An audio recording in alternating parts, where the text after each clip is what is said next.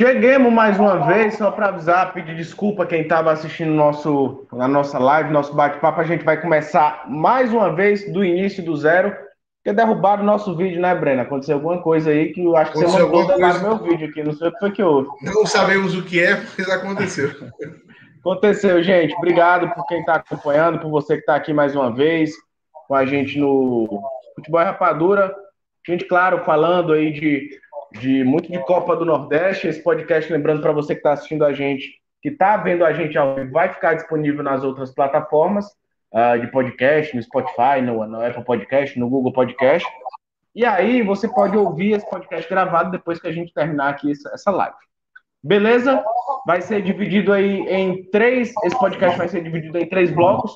Primeiro, Copa do Nordeste, desempenho na última rodada. O segundo, contratações de Ceará e Fortaleza. E o terceiro bloco, a gente vai falar sobre essa paralisação do Campeonato Cearense por 15 dias, vamos dizer como é que isso afeta ou não as nossas equipes aqui. Breno Rebouças já está por aí de novo, levantou o dedo, vai falar. Não tem paralisação não, viu? campeonato, segunda fase começa quarta-feira, viu? É? Mas aí acontece em outras cidades, né? Sim, mas não tem paralisação. Exatamente. Não vai ter paralisação, mas aí a gente fala dessa novidade por aqui. Vou só agradecer você que está assistindo a gente. E vamos começar falando de Copa do Nordeste sem exibir conteúdo alheio? É, vamos, melhor. vamos lá, vamos começar falando do Ceará, né, Breno? Para quem não estava acompanhando a gente, uh, o, a gente começou falando do Ceará, que jogou contra o Vitória, obviamente. Um duelo bem uh, difícil no primeiro tempo, mas o Ceará se impôs na segunda etapa, né, Breno? Explica um pouco para a gente das tuas impressões desse duelo do Ceará contra o Vitória.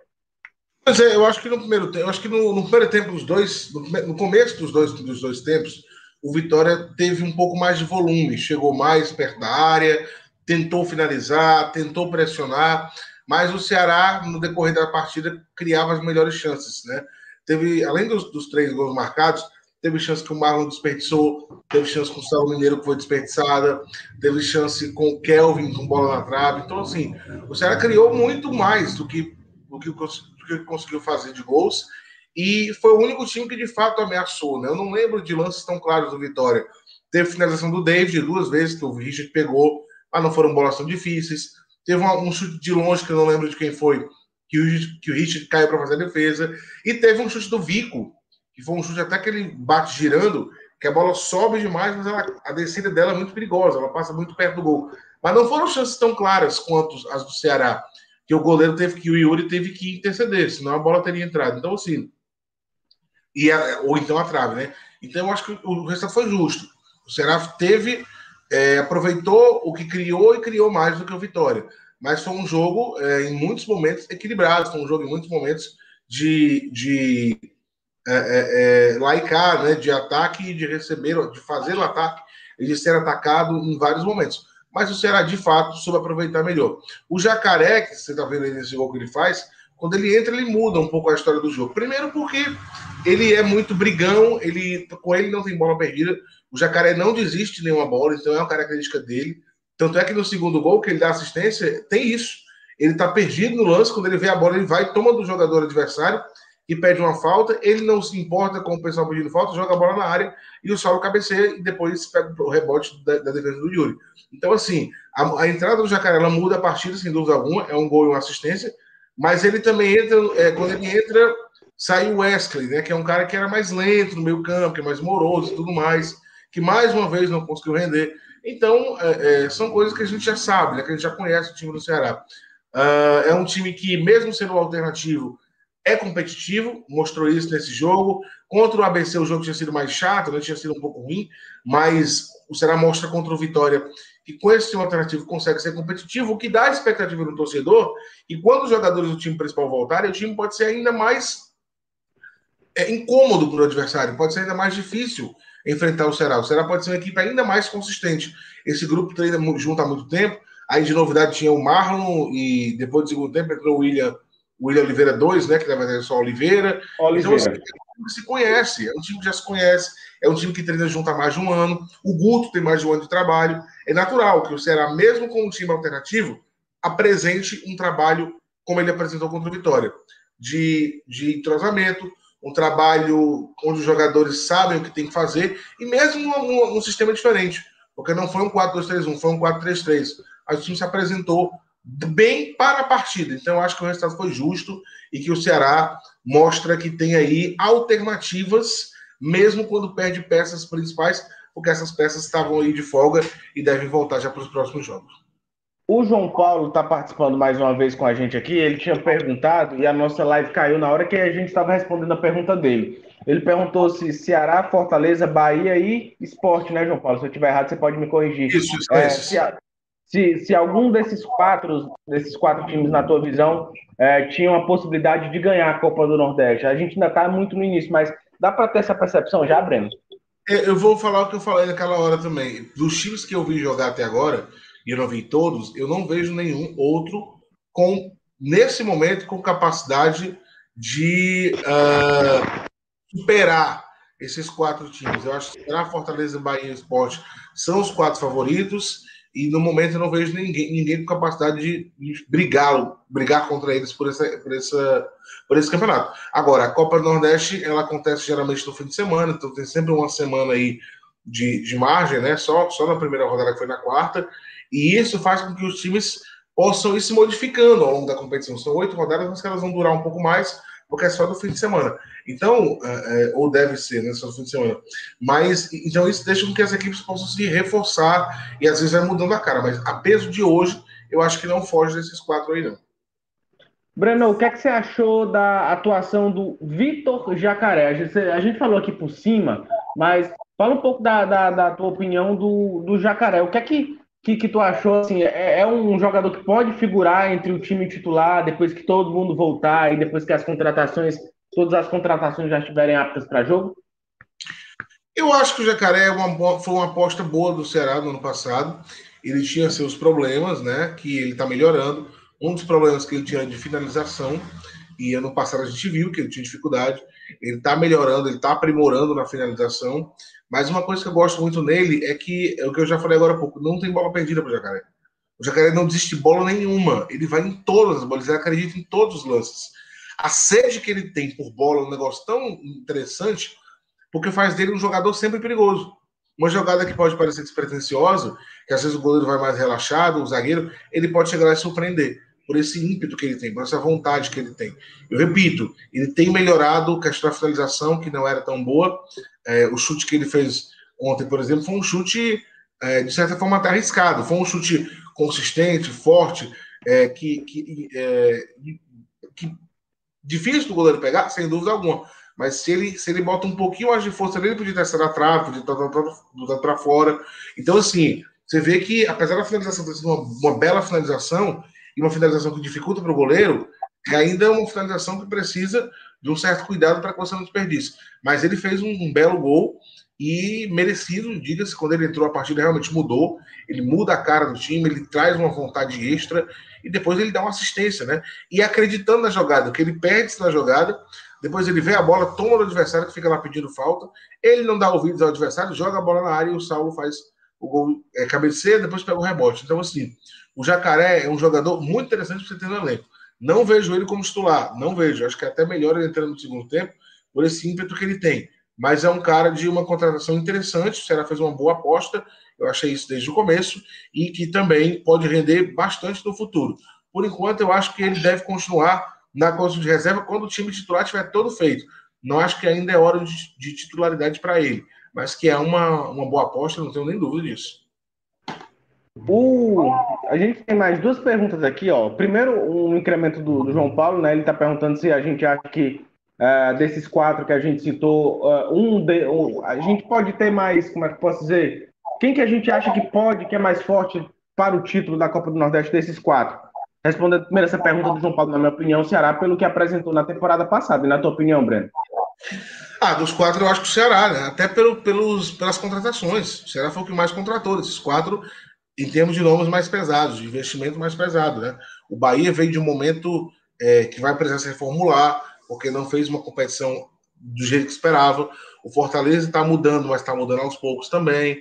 O esporte né, tem problemas financeiros, então o, Bahia, o Ceará, sem dúvida, desses quatro, é, se a gente que escolher um hoje, a peso de hoje seria o Ceará, pelos reforços que trouxe, pela administração que fez, porque o Ceará deu folga, já é, perdeu dois jogos, mas os caras já estão voltando. Tem time que vai começar a dar folga agora. Então, assim, por tudo isso, eu acho que o Ceará, em tese, sai na frente. Agora, você vê como é louco, né? O Ceará, a gente está falando que é em tese que sai na frente. Mas o Fortaleza é o único 100% da competição. Os outros times, todos, nenhum tem 100%, só o Fortaleza. Você vê como o futebol não é exato. Mas eu acho que, é, a peso de hoje, desses quatro, o Ceará estaria, digamos assim, se fosse uma corrida aí de cavalos, ele estaria com o, o fim ali da, da, da, cabeça ali na frente, um pouquinho na frente, né, para dos demais concorrentes. Tem uma informação aqui para a gente dar antes da, antes de eu dar essa informação. Um abraço meu amigo Nunes, está por aqui acompanhando a gente mais uma vez, esteve na, na nossa, no nosso bate-papo anterior, participou aqui com a gente, muito muito, muito legal, Nunes, você tá, você tá por aqui. Ele é torcedor do Fortaleza já está participando agora, viu? Olha só, para você ver as coisas como são. Legal. E aí, deixa eu só explicar para você. A Copa do Brasil acabou, acabou a temporada. E durante a transmissão tem uma notícia interessante. O gol do Lima contra o Vitória uh, pela Copa do Brasil 2020 foi eleito o gol mais bonito da competição. E aí, hein, Breno? Golaço é aquele, cara. Eu não estou lembrando agora, me ajuda eu lembrar esse Vou tentar Lima. procurar, eu vou procurar aqui para ver se eu coloco sem ter nenhum problema procura aí, eu não tô lembrando de cara desse gol, não. Mas que legal, né? O futebol cearense tendo esses destaques, o Vina na seleção brasileira, da seleção do Campeonato Brasileiro, né? Há quanto tempo a gente não tinha um jogador do Ceará em Fortaleza numa seleção de campeonato, né? E o Vina tá lá. E, é, ficou muito, ficou muito, ficou no mercado muito visado, né? Com a temporada que fez. O Lima sendo escolhido agora como o gol mais bonito. Eu acho isso importante. Tudo que destaca o futebol cearense, tudo que mostra é, é, deixe em evidência os nossos clubes é, é, importante. Por mais que seja prêmio individual, mostra que aqui também é um lugar que tem que ter atenção, né? Tem vários jogadores que, se não jogassem aqui, com certeza teriam tido essa atenção. Felipe Alves, pelo amor de Deus, o Felipe Alves, é, é, eu assisto esses programas ditos nacionais, né, que são feitos na Rio, São Paulo, os caras vão citar goleiro, os caras nem citam o Felipe Alves. Como é que você não consegue citar o Felipe Alves como um dos melhores goleiros é, do Brasil? O cara num Fortaleza, mesmo com o Fortaleza uma situação que estava um dos goleiros menos vazados da, da, da Série A e, e, às vezes nem é citado. Então, assim, não, não pode, não sei. Se ele fosse qualquer outro time, se ele jogasse qualquer time do Rio, de São Paulo, do Rio Grande do Sul, ele era citado, mas aqui tende-se a não observar. O Vina, por exemplo, é, o Vina é porque não pode ser ignorado. Não dá para você ignorar um cara com os números do Vina. Mas se o Vina tivesse um pouquinho de números a menos, certamente talvez passasse batido também. Só que os números dele chamam muita atenção. E outros vários jogadores que já passaram pelo futebol cearense. Né? A gente, o Samuel Xavier, por exemplo, que saiu agora do Ceará, o Fluminense veio atrás, não é por outra coisa, não. É porque no mercado brasileiro hoje é difícil você achar um lateral direito da, da qualidade de Samuel Xavier. Eu não estou dizendo que ele é um carcaço, que ele arrebenta todo jogo, não. Mas lateral direito bom está em escassez. E o Samuel Xavier é, o Samuel Xavier é um bom lateral direito, por isso que o Fluminense vai atrás. E o cara jogou aqui as últimas três temporadas. Ninguém nem falava do jogador. Então, assim, outras peças, o Luiz Otávio, quando estava no seu auge, não vou nem falar do ano passado, que no passado realmente ele deu uma queda. Mas o Luiz Otávio no seu auge, ninguém nem falava, e o cara era um dos grandes zagueiros do país. O Fortaleza também teve outras peças que em outros anos brilharam pra caramba e que não se falava. Então, assim, é, eu acho importante sempre que algum jogador do futebol cearense é destacado em alguma coisa, porque chama a atenção das pessoas para o nosso futebol. E o nosso futebol precisa dessa atenção, porque vem evoluindo. Eu tô procurando o gol aqui, mas se eu não me engano foi naquele jogo no Barradão que teve aquela confusão entre o Vini e o presidente do Vitória, você lembra? Eu só não lembro do gol. Não, pois é, eu tô procurando aqui para ver se eu me lembro do gol. Porque no gol aqui do Castelão foi 1 a 0 e não foi do Lima, foi do Rafael Sobres esse gol. E eu tô procurando aqui pra gente mostrar. Enquanto isso, o Nunes fala que o futebol cearense está em evidência, o profissionalismo dos clubes de Ceará e Fortaleza ajuda isso, né? É, são, são clubes que, que né, pode dizer que se profissionalizaram ao longo do tempo, né, o Breno? E, e assim, a, a, gente vê, principalmente, a gente notou isso quando o Thiago Galhardo estava por aqui, nas entrevistas dele, ele era muito feliz de estar no Ceará, salário em dia e tudo mais, e isso era o medo que os atletas tinham há muito tempo, né, na época de Série B, de Série C, e com esse período na Série A, os clubes se profissionalizaram. E isso faz com que eles uh, com que os caras queiram vir para cá, com que o futebol cearense cresça, uh, como a gente tem observado, né? Exatamente, eu acho que, é, como eu falei, toda vez que você bota algum jogador do futebol sério em evidência, chama-se atenção desses, de, de, de, geral, das pessoas em geral, para os times cearenses. E isso é muito importante. Os nossos times precisam dessa atenção, porque vem melhorando, vem se qualificando, e é necessário que se olhe para cá também. Aqui também tem bons jogadores, aqui também tem trabalhos muito sérios, peças que precisam dessa atenção, e a geografia não pode determinar quem é que merece atenção ou não. Quem tem que determinar no futebol é bola. Tem bola, tem atenção, tem que ser comentado. Não é a geografia que tem que definir isso.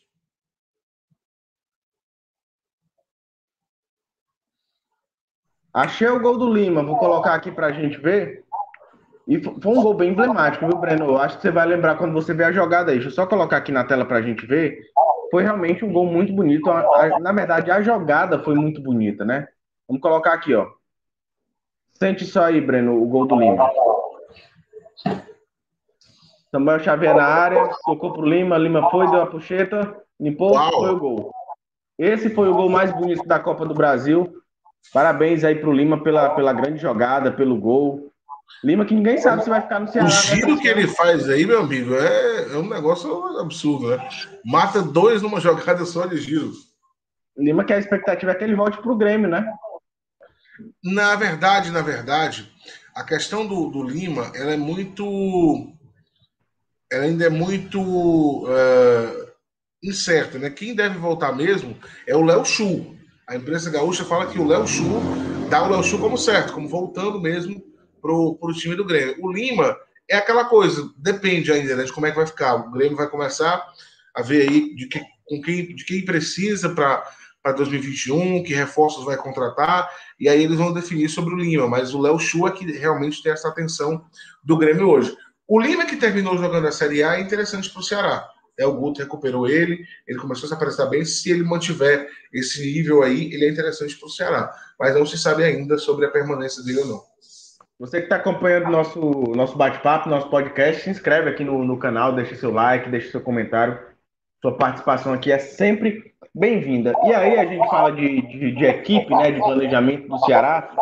E um, uma situação que a gente ouviu foi o técnico Guto Ferreira na live anterior. A gente vai ouvir aqui, porque ninguém sabe quem foi que perdeu e como que perdeu. Vamos ouvir o Guto Ferreira sobre essa análise da partida contra o Vitória, falar como é que, uh, na visão dele, o time se comportou. Vamos ver o que é que ele diz. Na realidade, a nossa equipe tem por característica jogar com velocidade pelos lados do campo. E a gente estava com dois armadores e só o Saulo na velocidade. E o Viseu, é, que é um jogador de referência. É, aí nós colocamos Jacaré para ganhar velocidade, conseguimos fazer o primeiro gol. Tivemos a infelicidade é, de sofrer o pênalti ali, né? De, de cometer o pênalti. E a partir dali a gente pôs o, o, o Rick aberto e o Saulo a gente já usou muitas vezes centroavante. É bastante veloz, ele falou aí que já usou o Saulo de centroavante diversas vezes, que colocou o Rick, e um dos caras que ele colocou em campo também foi o Felipe Bachola, né? Que na temporada passada não vinha sendo tão aproveitado, não perdeu muito espaço. O que, é que você acha que aconteceu com o Felipe Bachola?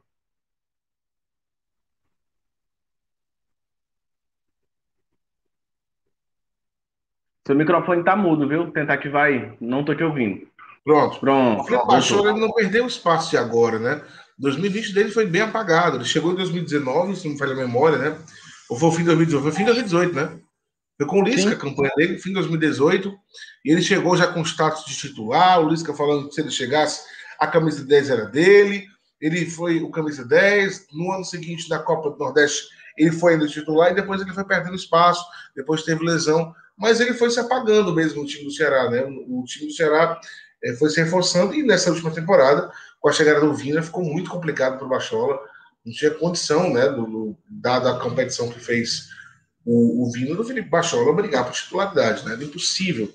E aí, às vezes que ele entrou, ele também não demonstrou muita coisa. Então, é um jogador que só renovou o contrato porque tinha uma cláusula de renovação automática, pelo menos penso eu. Não sei se o Ceará tinha esse interesse todo em manter o Bachola, né, em continuar com ele no time, mas tinha uma cláusula, renovou e permanece no Ceará. Não acho ele um mau jogador. Acho que no Ceará a produtividade, a produtividade dele caiu. Não sei explicar o porquê, mas caiu. Isso é fato, né? Então, assim, o Bachola chegou no fim de 2018 e até no começo de 2019 era um jogador interessante.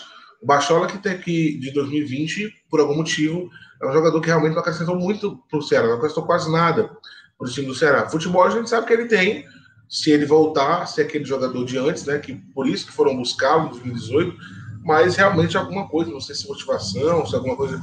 Falta alguma coisa para dele mesmo em si para melhorar na equipe do Ceará.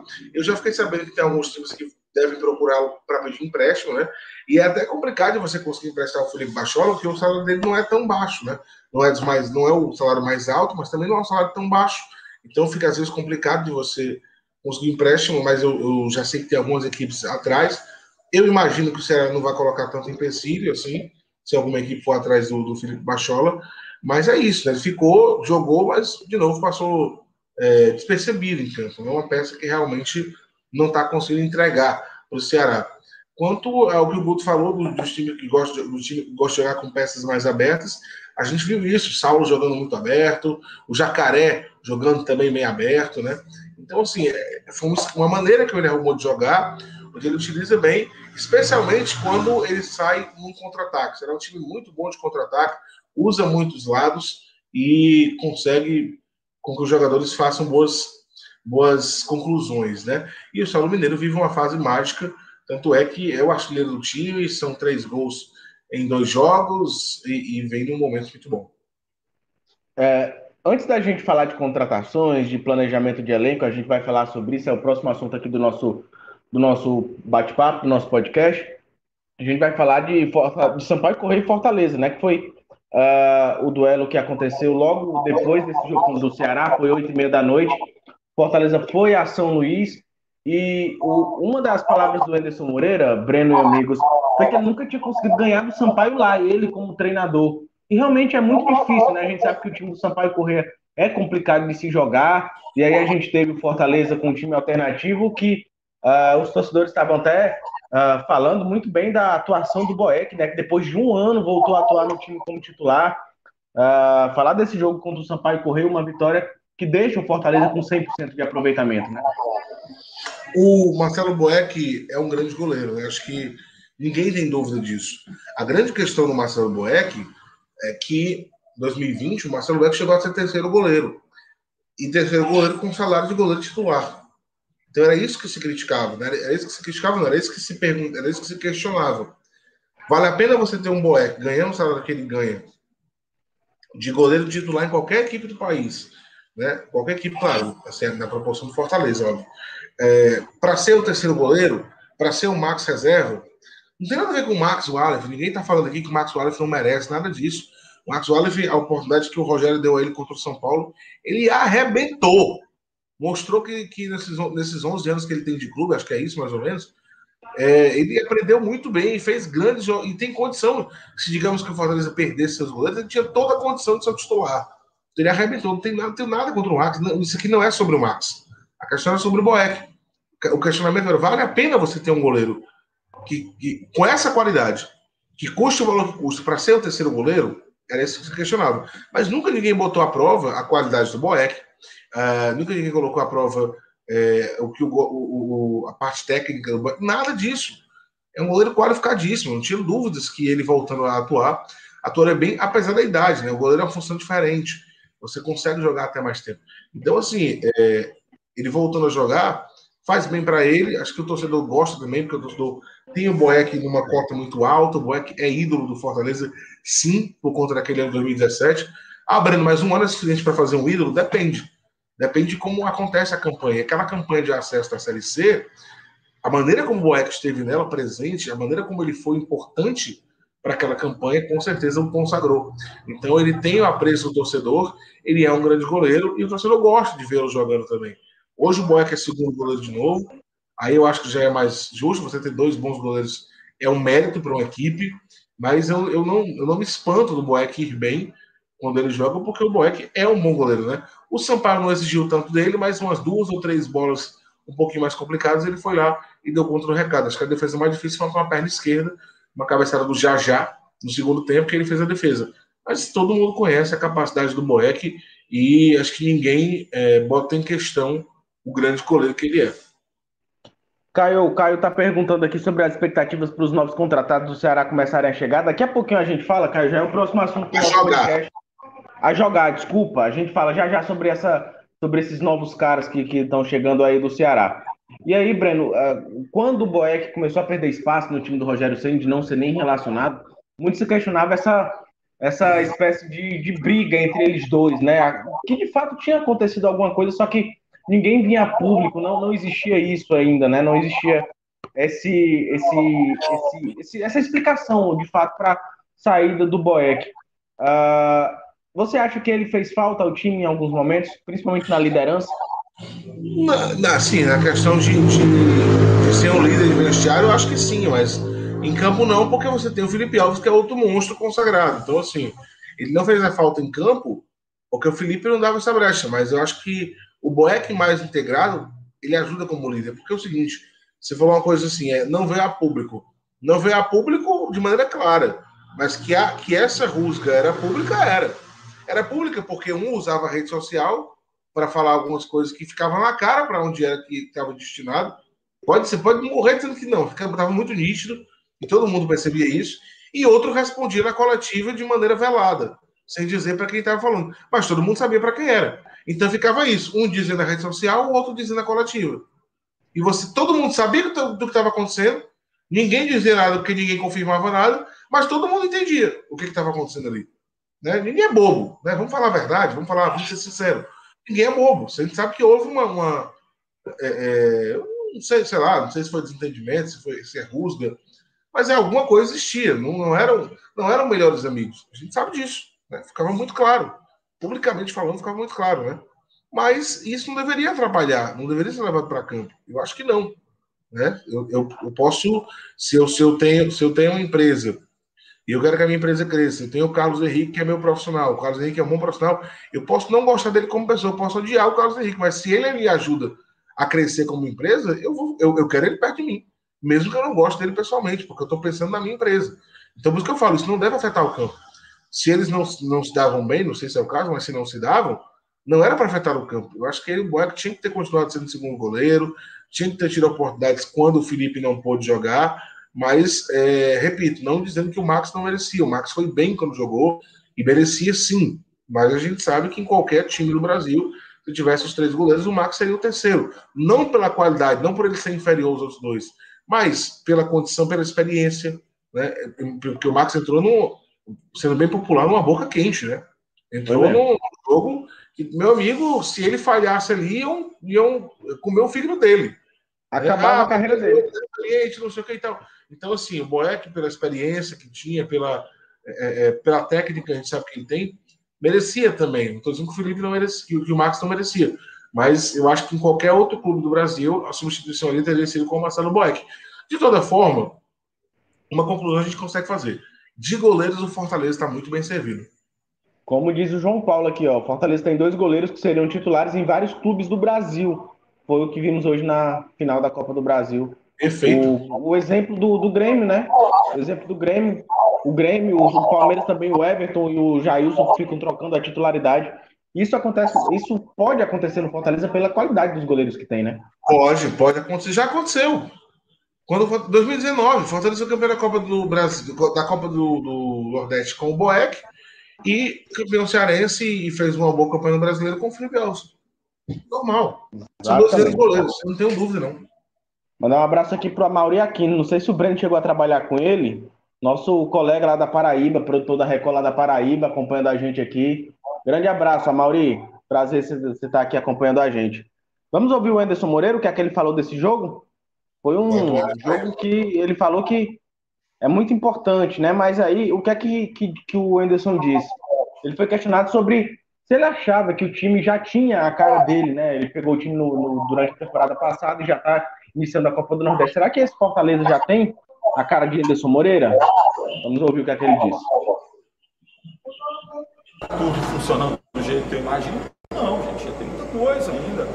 Mas tem sim muitas é, questões que foram trabalhadas já na temporada passada, é, que agora acho que a gente está conseguindo entender mais. Os atletas estão, estão, estão com um entendimento melhor. Então tá, tá muito bacana. A gente não sai daqui hoje satisfeito, está muito feliz com o resultado, muito feliz com a atuação, mas também sabendo que tem muita coisa a ser trabalhada. Isso é mais importante, a gente não se entusiasmar demais com os resultados positivos e também a gente também não, não quando tiver um resultado negativo, não, não jogar tudo para baixo, achar que ninguém vale, ninguém presta. Você tem equilíbrio acima de tudo, fazer é, essa avaliação com critério, com atenção, é, independente do resultado. A gente tem esse cuidado sempre.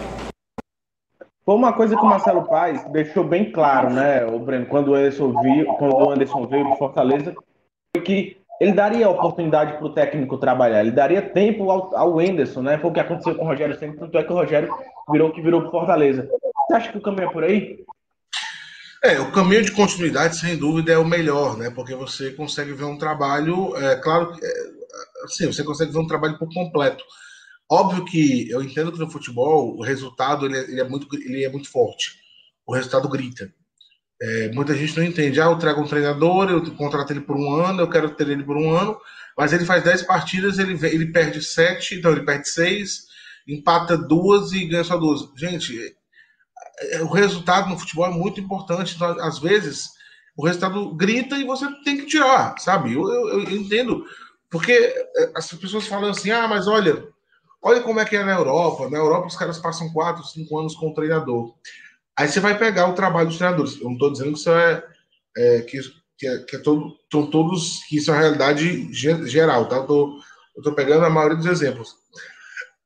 Aí você vai pegar o trabalho do treinador que tem 3, 4 anos. O cara, num ano, numa competição onde ele não tem condição de ganhar, digamos assim, às vezes, ele foi o terceiro colocado, no ano seguinte ele foi o quinto, aí depois ele foi o quarto, depois ele foi o terceiro, depois ele foi o quarto de novo. Como é que você não mantém? Né? Como é que você não mantém o cara que faz uma campanha dessa? É fácil você manter. Eu quero saber se nesses quatro anos que ele foi técnico, num ano ele quase caiu, no outro ele ficou só duas posições acima para não cair, depois ele brigou, escapou na última rodada, e depois ele ficou uma, uma partida, uma posição acima do rebaixamento. Duvido que ele ficasse quatro anos assim. Não fica. O resultado é gritante. Lá eles têm mais paciência? Tem. Lá realmente eles têm mais paciência. Mas se, se não aparecer resultado, Aqui é porque, eu, aqui é porque o pessoal é muito imediatista. Aqui você derruba o treinador com três jogos, com quatro jogos. Isso é um absurdo. Você derrubar o treinador com quatro jogos é um absurdo. Ah, mas ele perdeu as quatro. Aí o resultado grita. É o que eu tô falando. O resultado aqui ele grita. Talvez na Europa, não, mesmo com quatro partidas de derrota, você insiste mais tempo e vai levando. Aqui não. Aqui o resultado ele é muito, muito forte. Mas em qualquer lugar, sem resultado não dá. Então, assim, é importante a continuidade, sem dúvida. Mas quando você traz um treinador que não consegue emplacar, e as competições aqui elas geralmente são tiro curto, né? Tirando o brasileiro, você, você não tem muito tempo para correr atrás. Quando o resultado negativo vem, você acaba tendo que mudar. Mas que o caminho da longevidade é melhor, é. Olha o Rogério Ceni ganhou no Fortaleza Estadual, Copa do Nordeste, Série B. Olha o Guto, tem um ano, ganhou Copa do Nordeste, né? É, já, já, já conseguiu levar o time para a Sul-Americana, já vai, entra forte nessa Copa do Nordeste, entra forte nesse estadual.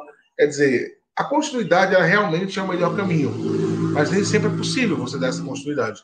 Agora, quanto mais tempo você tem, mais o seu trabalho fica enraizado.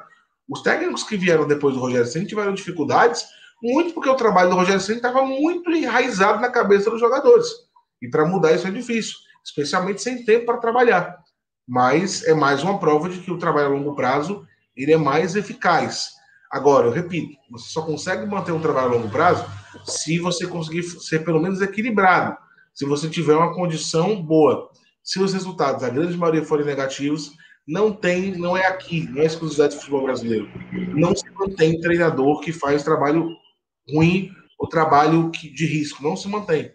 Eu acho que dificilmente você vai encontrar um clube, em qualquer lugar que seja, que tenha mantido o treinador por 3, 4 anos, em que todo ano ele brigou embaixo. Não pode, ninguém mantém isso. Você mantém um cara por 3, 4 anos, um cara que brigou em cima ou que fez mais do que você esperava.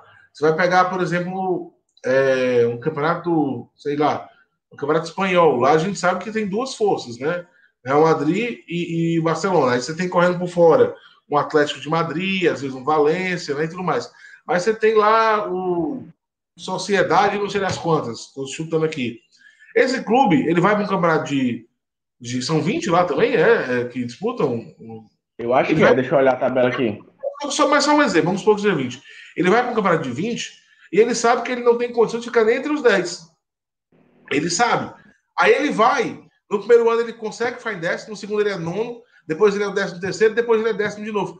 Ele vai manter o treinador? Lógico. Ele tem consciência que ele não consegue ser nem o décimo. E por quatro anos ele rondou aquela posição, por que, que ele vai trocar o treinador? Agora, se ele passar quatro anos escapando de uma rodada, eu duvido que ele mantenha o treinador por quatro anos.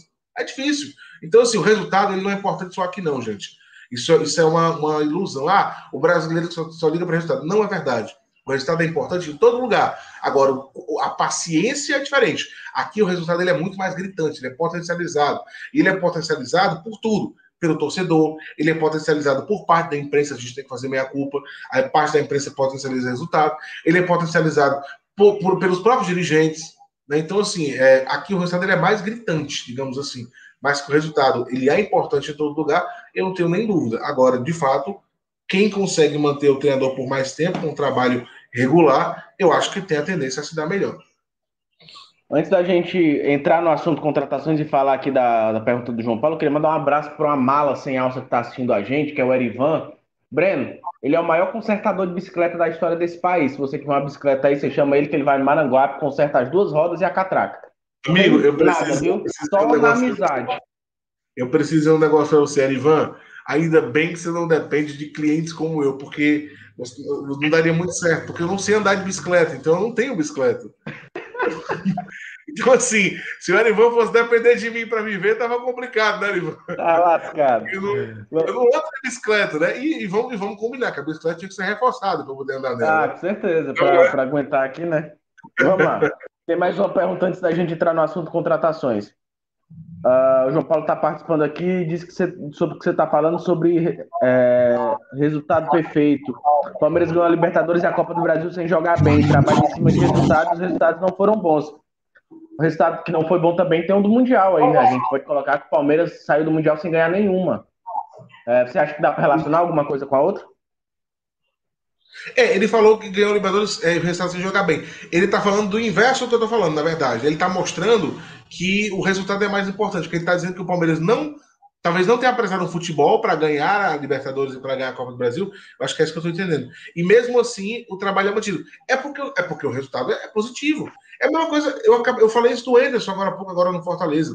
A gente falou aqui, não sei se você lembra, Carlos, talvez quem esteja acompanhando, que acompanhou, lembre, o seguinte, né? É, ah, o Ederson, agora eles, o time se salvou, mas se salvou da maneira como foi, dependendo do, do, dos times adversários do Vasco no eBay, papapá. Aí a gente falou assim: é, como é que fica a credibilidade do Ederson? Aí eu disse: olha, o Ederson ele tem, ele tem que ter resultados positivos de cara em 2021, porque ele não terminou 2020 com crédito. Ele escapou, mas o torcedor sabe que ele escapou não só por mérito dele, pelas condições da Série A. Então, se ele não começar bem em 2021, o torcedor que já não queria ele vai pedir a cabeça dele com dois, três jogos. Então, ele precisa, o Ederson precisa de cara de resultado. Ele não precisa que o time jogue bem. Ele precisa de resultado. E está acontecendo. O Fortaleza tem seis pontos, é o único time 100% da Copa do Nordeste e não está jogando esse bolão todo. Está jogando um futebol suficiente para vencer. E é o que ele precisa de momento. O Ederson sabe disso. Ele, é claro que ele não está satisfeito com o que ele está vendo de futebol no Fortaleza. Ele sabe que ele precisa melhorar, que o time precisa melhorar, ele vai trabalhar isso. Mas de momento, para ele, é mais importante o resultado para dar credibilidade, para que o torcedor confie nele, do que jogar bem. Ele tem, porque aí, quanto mais resultado positivo vier, estiver vindo, ele ganha mais tempo para treinar o time, para fazer ajustes, para no futuro ele ser cobrado por um bom futebol do time, e não só pelo resultado. Hoje o resultado dá para ele o tempo e a respiração, o respaldo que ele precisa. Mas lá na frente é que a gente vai poder dizer se o time se apresenta bem ou não com o trabalho dele. Por hora, o resultado é mais importante. Então, isso que o João Paulo está falando é o outro lado. Eu falei do lado do, do, resultado quando você tem que demitir, porque ele não acontece. Às vezes o time até se apresentando bem. Agora esse é o outro lado. Às vezes o time não vai bem, mas o resultado vem você deixa. E isso é perigoso, porque mascara. Às vezes eu consigo quatro, cinco resultados bons com o time não jogando bem, e eu não me preocupo, o time está indo bem, e depois a conta, vai, a conta acaba chegando, porque essa boa fase às vezes não dura muito tempo, depois o time começa se, não se apresenta bem, e começa a perder de vez, e você traz um outro treinador que tem que começar tudo de volta. Então, assim, não estou falando que é o caso do Enzo, tá? estava comparando o Enzo, a questão de necessidade do resultado possível. Não estou dizendo que o Enzo é mau treinador, não acho mau treinador, não acho mesmo, né? Nunca achei. Mas o que eu estou falando é que essa questão também de você ganhar não se aparecendo bem, ela também é perigosa. Você pode ganhar é legal, mesmo que você não se, não se apareça bem, mas você tem que ter a consciência de quando você está ganhando é, sem se apresentar bem para que você vá corrigindo e quando você está ganhando jogando bem. Tem que ter muita consciência disso. Antes da gente entrar em contratação, tem muita gente participando aqui, viu, Breno? O, o Nunes fala que o estadual, entre aspas, né? Assim, é uma visão do torcedor. O estadual serve para derrubar treinador e ao mesmo tempo dar uma falsa impressão que o trabalho dá, tá bom. E quando chega no Brasileirão, o bicho pega. Muitas vezes isso acontece, né? Muitas vezes, mas eu acho que o estadual, ele tem, é porque o estadual ele tem que ser encarado de uma outra forma. O estadual, eu sou a favor, tá? Do estadual, nunca fui contra o estadual. Eu acho que se não tiver estadual, é, você não. Um, um, jogador como Kleber, um jogador como Jacaré, um jogador como o próprio Oswaldo, que hoje em dia é consagrado, mas que começou brilhando por aqui no estadual, como o Edinho, que mais? Vai me ajudando aí. Um jogador como. Teve quem que chegou no Fortaleza? Teve, teve alguém que chegou no Fortaleza também. Não, esses, só esses que eu já citei. Esses caras aqui que eu citei, que são titulares hoje, que foram titulares da Fortaleza, eles não apareceriam. Eles não apareceriam porque eles todos começaram em clubes é, é, é, menores. O Kleber no Barbalha, o Jacaré Carrocaia, o, o Oswaldo jogava no Estação, o Edinho. O Edinho não, eu acho que o Edinho é base do Fortaleza mesmo. Então tira o Edinho. Mas vamos botar o Cebolinha, por exemplo, que foi da base do Maracanã. Se esses clubes, esses, Bruno Melo, né? Esses clubes menores, eles existem por um motivo. É, por conta do estadual. Na hora que o estadual acabar, eles deixam de, eles deixam de existir, porque eles não são escolinhas. Eles não têm, eles não têm. É, é, não é que nem a escolinha, por exemplo, é, sei lá, de não sei das quantas, que passa o ano todo dia, porque não. Porque essas escolinhas, tem escolinha que, que, de bairro, por exemplo, que não disputa nada, disputa só campeonato amador. Então eles se mantêm, né? Mas nem sempre você observa essas escolinhas. Esses clubes é, de cidade menores, eles existem por conta do estadual. Se o estadual acaba, essas, essas pessoas, esses jogadores que às vezes destacam nessas equipes, para eles chegarem é muito mais complicado. Porque você vai precisar aqui no nosso estado, por exemplo, que será em Fortaleza, andem por essas escolinhas. Só que será em Fortaleza tem base, e eles têm negociação com, a, com base de outras equipes a nível deles no Brasil todo. Tanto é que vem gente de fora para cá, eles emprestam. Então, assim, por que é que eles iriam rodar em escolinhas de bairro e tudo mais para observar jogadores se eles têm esse network todo com Vitória, com Bahia, com Grêmio, com São Paulo? Por que, que eles iam fazer isso? Eles não iam fazer. E quando eles não fazem isso, eles deixariam de observar. E sem observar, esses caras todos que eu citei aqui jamais teriam espaço. Jamais. Então, o estadual, ele, ele para mim, ele, ele, tem essa grande utilidade de revelar jogadores. Muita gente fala assim: ah, mas a maioria nem é aproveitado aqui. Muito bem, ele revela jogadores. Para cá, talvez não, mas para fora o estadual termina, muitos jogadores que jogam nesses clubes menores, às vezes não são aproveitados por Ceará e Fortaleza, mas são aproveitados por um clube é, de Alagoas, um clube de Pernambuco que joga uma Série B, uma Série C, uma Série D, um clube do Pará, um clube seja lá de onde for. O que importa é você apresentar. Esses caras, eles, é, é o estadual, ele ainda é uma, uma, uma vitrine, tudo bem que menor, mas ele dá uma vitrine para jogadores que não têm condição de chegar sem que tenham essa vitrine. Porque se esses caras forem bater na porta de um Ceará de Fortaleza, muitas vezes vão dar 20 minutos para ele jogar, participar de um coletivo e depois vão dispensar. Não é que os caras tenham má vontade, não. É porque os caras trabalham com muita gente. Não dá para você dedicar muito tempo para avaliar mesmo, não. Não estou culpando os clubes. É porque realmente você precisa. Ceará e Fortaleza são só duas equipes, eles não conseguem dar conta de toda uma, uma safra de jogadores que tem no futebol cearense. Não tem como. Não dá para abraçar, abraçar o mundo com as pernas. E aí esses clubes menores, eles entram nesse papel. Eles eles fazem essa avaliação, eles montam o time profissional, eles vão para o estadual, esses caras se destacam. É muito mais fácil observar um cara que se destaca no meio de 11 do que observar no meio de 200. Eu vou ver um jogo desse time, no meio dos 11 o cara se destaca, eu acho que aquele cara um bom jogador, eu chamo para ele trabalhar no meu time dois meses, três meses, se ele se adaptar, se ele se adaptar e ficar muito bem, senão ele vai embora. Mas é, a chance dele foi porque ele estava jogando ali. Então, para mim, o estadual é muito importante para que jogadores assim tenham oportunidade. Eles só chegam porque existem esses times menores que selecionam eles previamente e depois os, os colocam numa vitrine pequena, mas uma vitrine importante, para que esses clubes de médio porte, de grande porte a nível de estado e médio porte a nível do Brasil consigam chamá-los e depois eles vão ganhando o mundo. Então, assim, fora isso, o estadual é que organiza as competições nacionais. Você vai para a Copa do Brasil estadual, você vai para a Copa do Nordeste estadual, você faz um monte de coisa no estadual. Né? E também para a questão de, de aquecimento de rivalidade. Muita gente fala assim, estadual só serve para clube pequeno. Não é. Principalmente se a gente falar de clubes do Nordeste. Eu vou pedir, eu faço sempre esse exercício aqui, quando eu estou falando sobre isso. É, eu vou ficar só em Ceará e Fortaleza, que é o nosso, que é o nosso feijão com arroz aqui. Tirem os estaduais de Ceará e Fortaleza. Tirem. Os 40 e poucos que cada um tem. Quantos títulos fica na sala de cada um? Né? Vai ficar no, no Fortaleza. Um, dois, dois, da Copa do Nordeste, um da Copa do é, Nordeste, vai Fortaleza do Brasil. Fortaleza, uma Série B, uma Copa do Nordeste, talvez um Norte-Nordeste de 70 alguma coisa.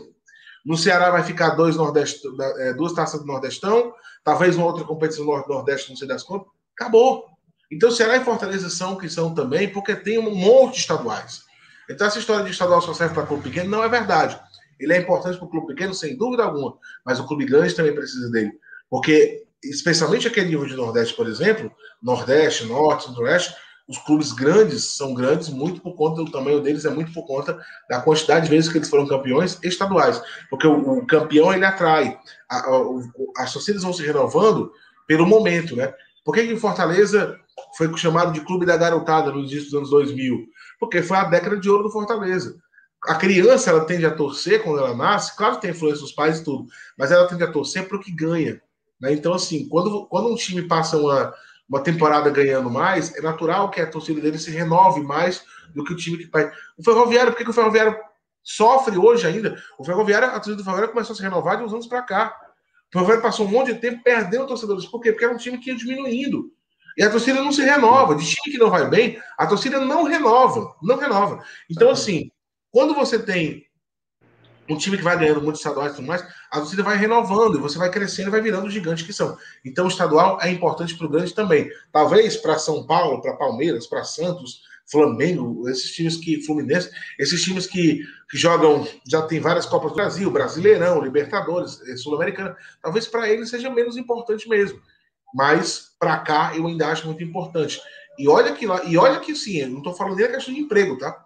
Porque se você for pegar a questão de emprego estadual, meu amigo, sem eles, você, se você eliminar o estadual, a grande maioria das pessoas que trabalham no futebol vão ficar desempregadas. Porque o futebol, a pirâmide dele, a base larga, é de, é de salário menor, é de time menor. A, a, a medida que vai afinando aqui é que vão chegando os grandes salários.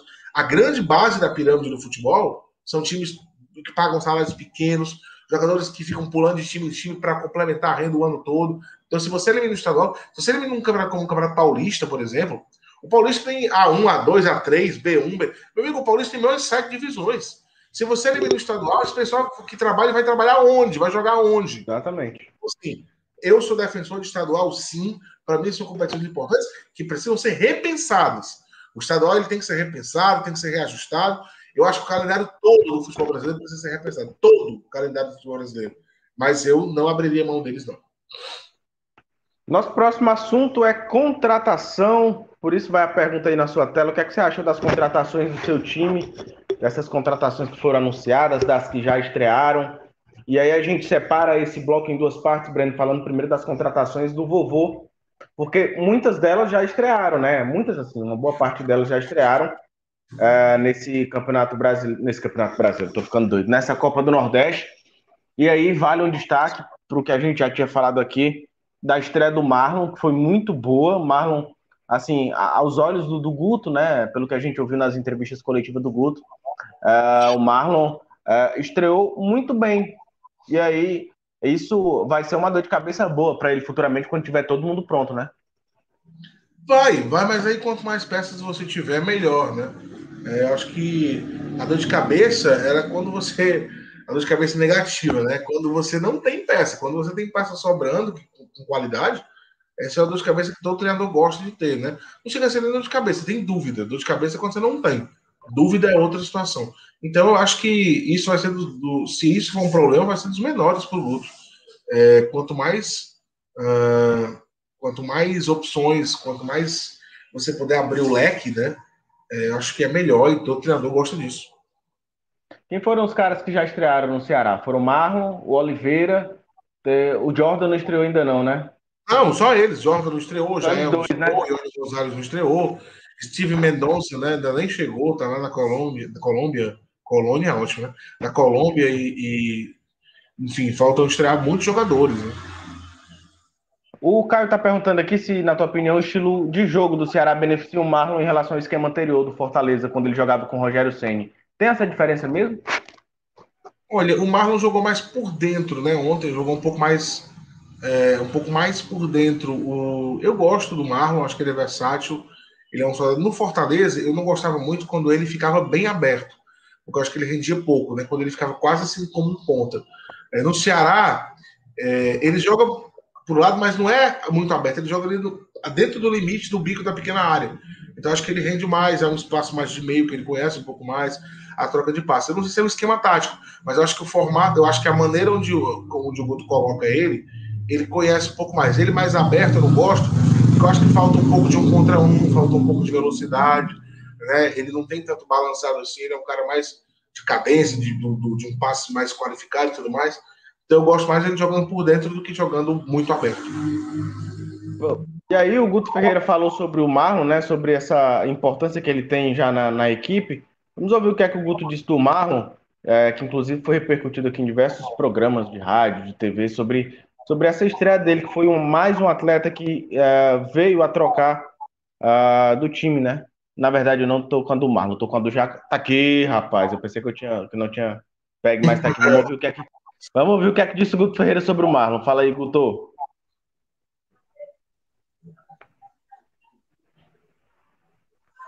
Sim.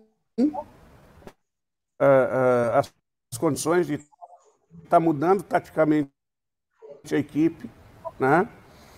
E, e, com atuações que, por exemplo, na minha concepção, a atuação de hoje já foi melhor do que a atuação contra o ABC. E à medida que ele vai ganhando ritmo, vai melhorando ainda mais. É um jogador inteligente, é um jogador experiente, é um jogador que precisa de poucos toques na bola para fazer o jogo fluir, né? E isso é muito importante, é o que nós buscamos de ter um Ceará é, é, muito mais assertivo do que a gente tinha. Precisamos de jogadores esse é o... com esse tipo de qualidade. Pronto, terminou o Guto Ferreira de falar. Esse, esse, esse, é o, esse é o objetivo, esse foi o objetivo do Ceará ao contar com o Marlon, né, Breno? De ter realmente um cara que desse mais velocidade ao time, que desse uh, mais agilidade. Isso ele tem demonstrado muito bem. Eu acho que, na verdade, não é nem velocidade, né? Eu acho que ele dá mais. Uh, ele dá mais opção de saída para o jogo. O Marlon tem bom passe, o Marlon tem controle de bola, o Marlon, o Marlon tem uma, uma, uma, certa visão de jogo. Ele, ele cadencia, distribui bem o jogo, né? Eu acho que ajuda na transição, inclusive, de jogo do Ceará. Velocidade, não que ele seja um cara lento, mas eu não acho que é a principal característica do Marlon. Né? Não acho que ele seja um velocista, né? Mas é um cara que distribui bem o jogo, é um cara que, que é muito obediente taticamente. O Marlon, se você disser assim, Marlon, esqueça de jogar e só anula o jogador X, ele vai fazer isso. Então ele é, ele é um operário mesmo, né? Então é um cara que, que cumpre o que o treinador pede. O Guto sabe que no dia que ele precisar de alguma coisa específica, ele vai chamar o Marlon e o Marlon vai atender. Eu acho que isso é essencial. Como a gente falou aqui, só Marlon e Oliveira estrearam pelo Ceará, mas aí a gente tem um, uma lista muito boa de contratações que o Alvinegro fez né, para essa temporada. Temos aí o Marlon, temos o Oliveira, temos o Jordan, temos o João Ricardo, temos os colombianos, o Mendonça e o Ione Gonzalez. Tem mais alguém? Tem o Jael, né? Esses não estrearam ainda. É, na tua opinião, Breno, é, é, essa lista foi muito bem pensada pelo Ceará, obviamente, mas isso pode trazer bons resultados. Afinal, o vovô contratou já pensando também na Sul-Americana, né? Competição que está no calendário esse ano. Já, e, e a Sul-Americana é uma competição que ela não vai ser como antes, né? Ela não vai ser só um jogo eliminatório, dois jogos eliminatórios, é uma primeira fase, fase de grupos, então tem, mais chance. Mas eu não falo nem pela chance de, de, classificar, né? Eu falo pela quantidade de jogos. Claro que classificar é, seria interessantíssimo, mas eu estou falando mais pela quantidade de jogos, porque o Ceará vai fazer é, seis partidas pelo Sul-Americano, três em casa, três fora. Então, assim, é, ele precisa realmente de um time com muita qualidade, de um time que conheça, de, de, de uma equipe que tem experiência na competição, né, que já tem experiência em competições internacionais. Aí ele tem Jael, ele tem Ione, ele tem Steve Mendonça, ele tem outras peças que vieram aí, Jorginho, jogou Sul-Americana também pelo Atlético Paranaense, então, assim, outras competições. Então ele traz jogadores experientes, ele traz jogadores que conhecem competições internacionais, que já jogaram e que vão ser muito úteis nesse, nesse time do Ceará. O Ceará partiu muito na frente, no momento em que ninguém estava contratando, o Ceará foi lá e começou a contratar, antecipou-se, trouxe bons nomes e eu acho que a, a, tendência é o time melhorar. Confio no trabalho do Guto, eu sempre quis ver um trabalho do Guto no futebol cearense, quem acompanha o meu trabalho há muito tempo sabe disso, que eu sempre, quando o Ceará e Fortaleza mudar de treinador, eu sempre falava, o Guto Ferreira é um bom nome, o Guto Ferreira é um bom nome, porque eu gosto da maneira como ele trabalha. O Guto Ferreira é aquele cara que trabalha e não chama atenção, né? Ele não é aquele cara que faz, não dá show para torcida e, e na borda do gramado, não quer aparecer mais que, que os jogadores, não, nada disso. Ele é na dele, faz o trabalho dele e é muito competente. Teve um momento ruim de carreira, é verdade, com algumas escolhas que ele fez, mas acho que ele aprendeu e ele mesmo reconhece isso e faz um bom trabalho no Ceará. E olha que ele fez um trabalho na Série A que não foi o trabalho mais regular do mundo.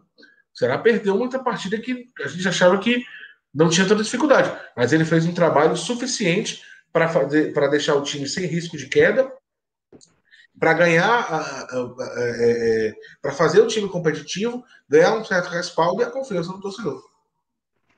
E aí, uh, vamos lembrar dessas, dessas, dessas, contratações, Breno, porque assim, uh, a gente falou muito aqui nessas especulações, né? Já, já inclusive, uh, essa semana eu entrevistei o Eduardo Arruda, que é o, que é o diretor de futebol do Ceará, e a gente falou exatamente sobre isso, né? Sobre é, esses investimentos que o Ceará faz pensando no futuro.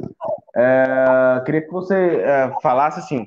O Breno, para quem não sabe, né, trabalha no Jornal Povo, no, trabalha na, na, parte do esporte Jornal Povo, e lá eles têm muito esse feeling, né, Breno, de uh, investigar as especulações de contratação, de contactar empresário de atleta e tudo mais.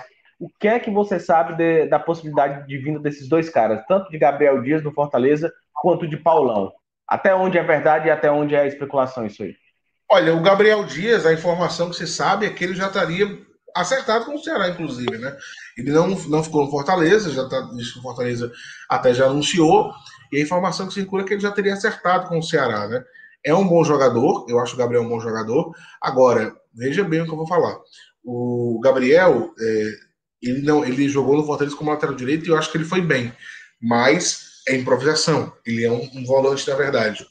Se o Gabriel foi contratado como substituto do Samuel Xavier, eu acho que o Ceará leva um bom jogador, mas eu acho que o Ceará leva um jogador é, de nível abaixo do que o que ele tinha. Porque o Samuel, para mim, era um dos bons laterais direitos que a gente tem no Brasil. Era, não, é um dos bons laterais direitos que a gente tem no Brasil e é um cara da posição. E re, re, repara no que eu estou falando. Para mim, o Gabriel Dias é um bom jogador. Acho que ele foi muito útil ao Fortaleza. Mas em comparação ao Samuel Xavier, eu acho que o Ceará é, é, poderia ter buscado um jogador talvez de mesmo nível do Samuel Xavier. Eu acho que o, Gabriel Dias ele é um pouquinho, ele fica um pouquinho atrás como lateral direito do Samuel Xavier, na minha opinião, né? Então assim, é, acho que o Ceará poderia ter buscado uma peça do Samuel para frente ou pelo menos igual ao Samuel. Não é que o Gabriel fique muito atrás, mas eu acho que ele fica um pouco atrás do Samuel Xavier e por isso é, se, se, a substituição for essa, se ele vier para substituí-lo, eu acho que o Ceará mais perdeu um pouquinho mais do que o que ganhou com relação a essa mudança. Né? Claro, o Ceará não queria perder o Samuel Xavier. O Fluminense veio, fez uma proposta e levou. Mas eu acho que o Ceará tinha condição de no mercado achar um lateral, de tentar pelo menos buscar um lateral que, que fosse é, é, do Samuel para frente, sabe? Ou igual a ele ou para frente. Mas o Gabriel, sem dúvida alguma, é um bom jogador. Né? Fez uma boa temporada pelo Fortaleza, uh, dividiu com o Tinga de titularidade, e o Tinga é um cara da posição, então isso, isso é notável também. porque os dois se revezavam, né? O Tinga é, era um cara talvez um pouco mais descia mais com a bola, embora o Gabriel às vezes ganha. O Gabriel era interessante. Quando era uma jogada com, de arrancar, o Tinga avançava, porque ele tinha aquele capoeiro de avançar, de entrar na área e cruzar. Mas quando o Gabriel avançava, era para aquele lançamento longo, para ele disputar de cabeça né, e dar o primeiro toque de cabeça para a bola sobrar. Então, assim, eram funções diferentes. A gente nunca sabia quem é que ia estar na frente e quem é que ia estar mais atrás, porque dependia da maneira como o Rogério estava armando o jogo. Mas eu sempre achei o Tinga com mais ímpeto, até porque ele é lateral de fato. O Gabriel, por ser volante, talvez ele tinha uma. Ele, ele defensivamente falando, ia melhor do que o Tinga, na minha opinião. Então, assim, é um bom jogador, sem dúvida alguma.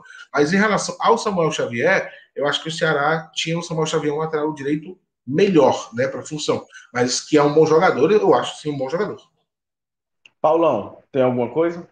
O Paulão, a situação dele com Fortaleza é salarial, né? Eu não sei quanto ele pediu, mas a informação que, inclusive, só na coluna do Fernando Graziani essa semana, perdão, estou confundindo as bolas, saiu no Esporte do Povo. O Graziani deu outra matéria, tem nada a ver com o Paulão, eu misturei aqui as bolas.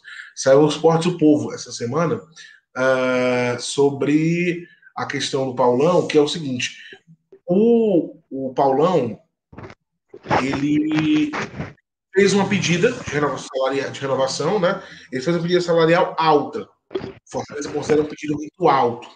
Né? Não é que o Fortaleza não tem interesse, o Fortaleza tem interesse no Paulão. Fazer uma excelente temporada. Mas o pedido deles, a, a, a, o salário que ele pediu para renovar foi muito alto. Fala-se até em 100%, não tenho certeza, né? fala-se em 100%. Mas eu sei que o que a gente sabe é que a pedida foi alta, a diretoria acha alta e não, não consegue pagar isso que o Paulo. Ou até consegue, mas se comprometeria. Então não, não quer pagar esse valor. Então, assim, tá nessa história. Se o Paulo aceitar renovar por menos, por um pouco menos, legal. Se não, infelizmente, acho que o Fortaleza não vai conseguir renovar com ele. Porque eu sei que a questão dele é salarial, né? O Paulão é, tem todo o direito de se sentir. Você pede o que você acha que você merece, né? É, é ele, ele, ele sabe que ele saiu valorizado, ele sabe que ele fez uma boa competição e ele fez uma pedida. Só que o Fortaleza não, não acha, não, não, eu não vou dizer que não consegue, né? Acha que essa pedida passou um pouco do ponto e espera que o Paulão reconsidere esse valor. Não é que ele não mereça aumento, vai ter aumento, mas se ele renovar, mas a diretoria queria que ele reconsiderasse um pouco o que ele pediu. Então tá nisso, né? Vamos ver até onde vai a negociação. Quanto ao Ceará, o Ceará nega veementemente que tem interesse no Paulão. O próprio Robson Ricardo já ouviu entrevista dele dizendo que não tem esse interesse hoje. Então, em tese, não seria um jogador que o Ceará teria chance. Porque eu lembro que na época do Gabriel Dias, não, não houve manifestação do Ceará dizendo que não queria o jogador. Não, eu não ouvi ninguém dizendo. Mas do Paulão eu já ouvi. E aí o Caio pergunta se tem alguma coisa relacionada ao Aderlan. Aderlan, lateral direito, que está no, Braga, no Bragantino, no Red Bull Bragantino. Tem alguma coisa nesse sentido? É um nome que se fala também. Agora eu acho que é o seguinte, ele está falando do Fortaleza? Ceará. Ceará, né? É um nome que se fala também, né? Agora, é, é, depende muito de como vai. Eu acho que depende muito dessa questão do Gabriel Dias, né? Porque se o Gabriel Dias vier, o Ceará vai ficar com o Eduardo e com o Gabriel. A não ser que o Gabriel venha para ser volante, aí é outra situação. Depende muito aí, porque na esquerda o Ceará acho que é, é, ficou mais ou menos resolvido, né? E tem lateral direito. Se o Gabriel vier, e vier como lateral direito, já ficam dois. Então, assim, depende do que, que o time pretende, de, de, de, como é que o time pretende formatar o elenco. Mas eu acho que mas é um dos nomes que se fala também. A gente pincelou Fortaleza aqui, vamos mudar um pouquinho de lado, porque o Tricolor já, uh, em pouco tempo, apresentou Robson, Matheus Justo, esses dois já estrearam. O Igor Torres também teve seu contrato uh, assinado, né, renovado e estendido com Fortaleza. E o Robson já fez gol, né, cara? Já, já jogou já fez gol contra o Sampaio Corrêa. Mas é muito bom. Foi um cara que se encaixou, na tua opinião? Dá pra, dá pra gente dizer em pouco tempo, assim, em um jogo só, que ele, que ele já pode ter se encaixado no time do Fortaleza? Ele causa uma boa impressão, né? Ele causa uma boa impressão e eu, eu me lembrei muito do Gustavo. O Gustavo causou uma excelente impressão quando estreou, né? Ele estava fazendo quatro gols no Fortaleza. E, mas assim, o, o, Gustavo, mais que os quatro gols, ele estreou marcando. O Robson ah. também. O, o Wellington Paulista, por exemplo, que foi o, o, artilheiro dos últimos dois anos, não estreou fazendo gol. Né? O Wellington demorou a fazer o primeiro gol pelo Fortaleza. Então, assim, impressão por impressão, o Robson causou uma boa logo no começo.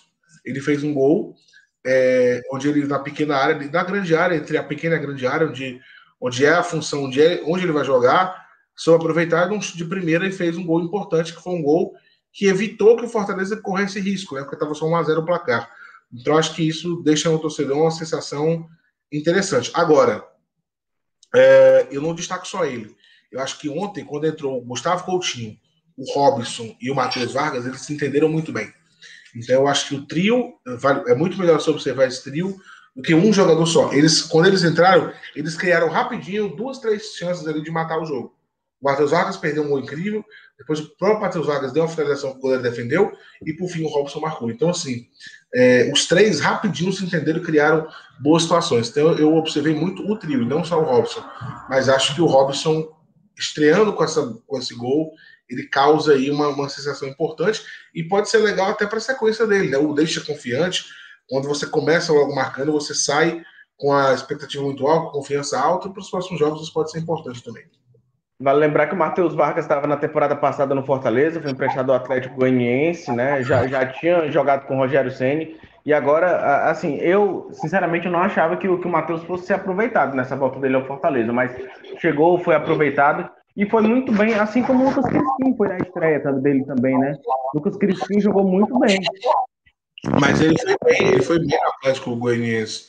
Eu achava que ele, eu achava assim que ele que ele deveria ser, que ele deveria ser aproveitado, porque ele foi bem, ele foi muito bem na, no Atlético Goianiense e foi um cara que foi para lá para isso, para ganhar uma certa experiência, né?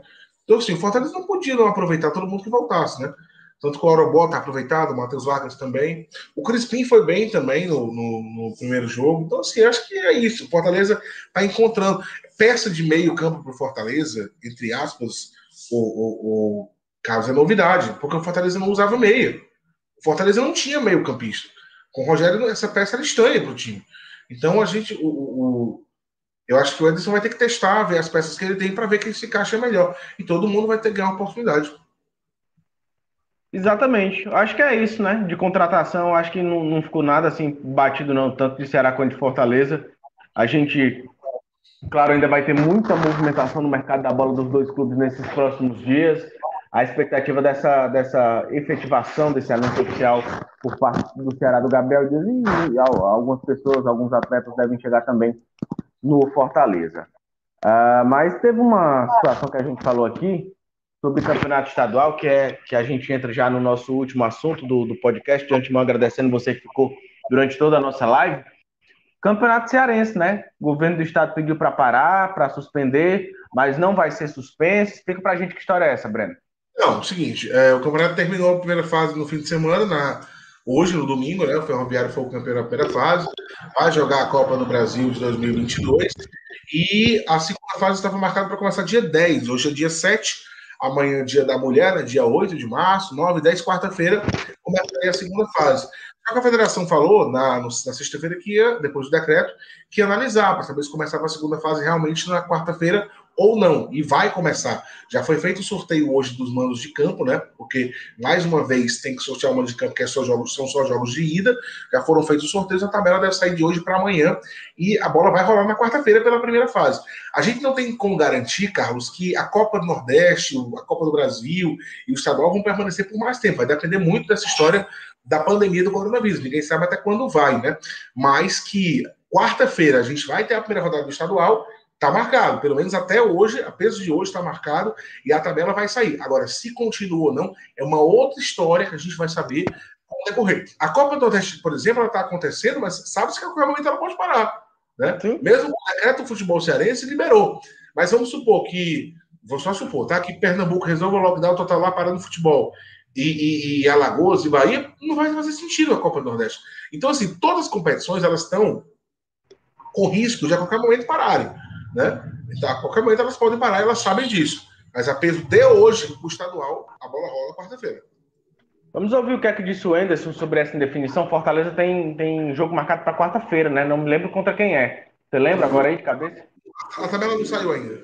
Saiu ainda. Enfim, Fortaleza tem jogo marcado para quarta-feira e o Anderson falou na coletiva sobre essa indefinição.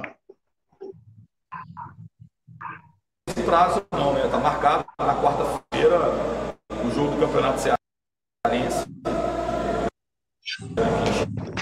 Está aí esperando para ver né, a confirmação desse jogo. Então, assim, é, é, é a gente só volta amanhã para Fortaleza, então amanhã, final da noite, início da madrugada para segunda-feira. Então a gente não tem tanto prazo, não. É a gente fazer algumas escolhas, é, a gente precisa ter cuidado, porque a equipe, infelizmente, a gente não, não, não pode é, dar muita repetição de jogos nesse início, tem que ter equilíbrio para a gente poder é, ter o um mínimo de, de risco assim, de, de, lesão, que é o que mais nos assusta assim, quando a gente está montando equipe, porque a gente perde atleta aí por, por, duas, três, quatro semanas e é sempre muito ruim. Isso foi o que disse o técnico Anderson Moreira. Mas vamos explicar, Breno, para quem está assistindo a gente. É, a gente, obviamente, está chegando na reta final da nossa live, para a gente encerrar também por aqui. Vamos explicar é, como que esse campeonato cearense vai ocorrer. Existe, quando saiu o decreto, o governo uh, do estado proibiu o campeonato cearense de acontecer durante esses 15 dias. A federação achou uma brecha para realizar essa última rodada fora de Fortaleza, que é a única cidade que tem um lockdown.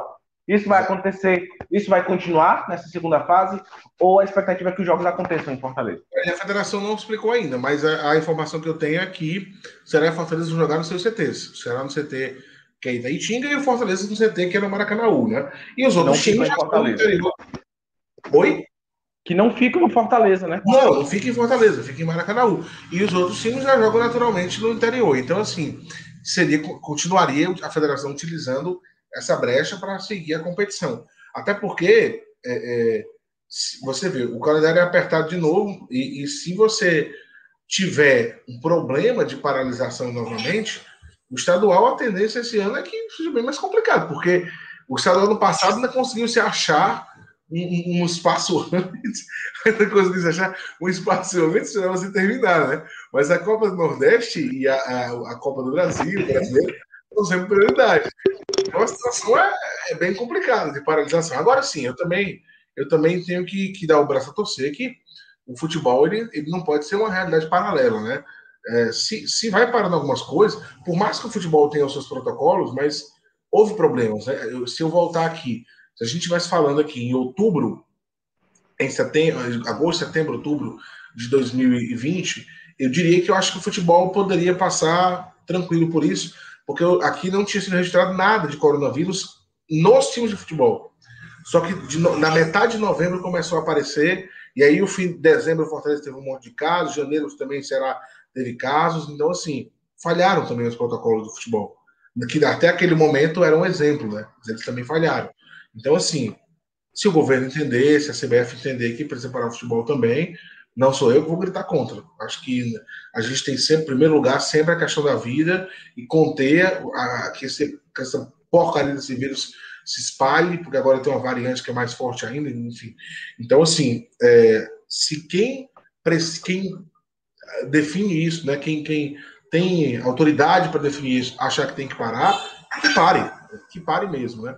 Mas até o momento as competições elas continuam, a gente não sabe até quando, né? Mas eu repito, se houver paralisação, o estadual, que já é fragilizado, fica novamente como, como fica mais enfraquecido ainda por conta da, da, de uma escala de prioridades dos times, né? Sem dúvida alguma. Então, assim, vamos ver, né? Vamos ver. E é curioso, né, Carlos? Porque hoje é dia 7. Eu lembro que o futebol parou no passado, dia 15. No dia 15 a CBF botou um comunicado dizendo que tinha parado. Aí já fazer um ano daquela paralisação e pode acontecer tudo de novo. Parece que a gente está vivendo uma, uma, dentro de um círculo, né? Dentro de um. É. Não, a gente não esfera, mas parece que a nossa vida, a nossa vida está num círculo. Vai voltar para o mesmo ponto de antes. É exatamente isso. Ah, Para a gente encerrar essa live, eu queria aqui é, colocar todo esse trabalho, né? Homenagear aos nossos colegas que, que, que, foram cometidos pelo vírus. Aí tem o Tony Arruda, Tony Arruda, cinegrafista, que já trabalhou com a gente na época da Nordeste TV, o próprio Dória Girão, da, da, da TV Jangadeiro, que está hospitalizado por conta da Covid. O Tony, inclusive, está com, tá com irmão hospitalizado também. A gente tem. A gente vive uma situação muito complicada e as pessoas precisam se cuidar, gente. Vocês precisam se cuidar a gente fala em lockdown, mas quando a gente sai na rua para resolver alguma coisa, parece que a gente está em dias normais, a gente não está. Ficar em casa é essencial, tem que manter o lockdown, tem que manter o isolamento social, porque só assim e só com a vacina a gente vai conseguir vencer essa batalha que a gente está passando há mais de um ano aqui no. Mais de um ano não, completa... vai completar um ano, né? Do primeiro caso aqui no Brasil. Exatamente, estamos em quase um ano. E é isso, pessoal. Obrigado mais uma vez para todos que acompanharam, tanto na queda quanto na, no retorno, como a gente fez aqui. Você que está ouvindo a gente, deixa esse podcast aí na, na, sua playlist, você coloca como favorito. E você que está assistindo, que não se inscreveu ainda no canal, é bem aqui por baixo, ó, tem um botãozinho vermelho de se inscrever. Você se inscreve, deixa seu like, deixa seu comentário aqui, que no próximo vídeo a gente, claro, vai trazer esse detalhe. Breno, um abraço para você, obrigado, até a próxima semana, amigo. Valeu, Carlos, um abraço. Próxima semana a gente se encontra aqui para falar um pouco mais do futebol cearense. Valeu!